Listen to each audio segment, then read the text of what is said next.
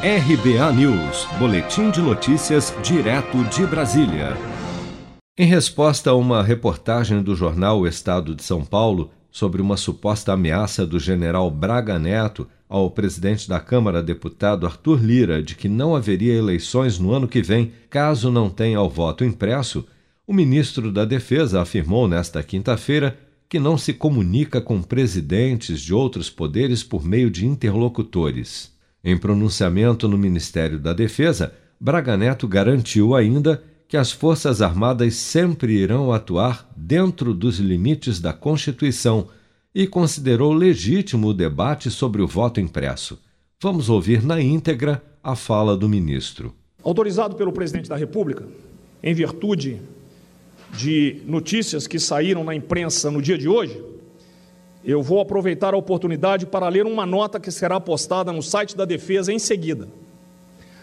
Hoje foi publicada uma reportagem na imprensa que atribui a mim mensagens tentando criar uma narrativa sobre ameaças feitas por interlocutores a presidente de outro poder. O ministro da Defesa não se comunica com os presidentes dos poderes por meio de interlocutores. Trata-se de mais uma desinformação que gera instabilidade entre os poderes da República em um momento que exige a união nacional. O Ministério da Defesa reitera que as Forças Armadas atuam sempre e, e sempre atuarão dentro dos limites previstos da Constituição. A Marinha do Brasil, o Exército Brasileiro e a Força Aérea Brasileira são instituições nacionais regulares e permanentes, comprometidas com a sociedade, com a estabilidade institucional do país e com a manutenção da democracia e da liberdade do povo brasileiro. Acredito que todo cidadão deseja maior transparência e legitimidade no processo de escolha de seus representantes no executivo e no legislativo em todas as instâncias. A discussão sobre o voto eletrônico auditável, por meio de comprovante impresso, é legítima, defendida pelo governo federal e está sendo analisada pelo parlamento brasileiro, a quem compete decidir sobre o tema. Essa nota será publicada a partir da minha leitura. Muito obrigado.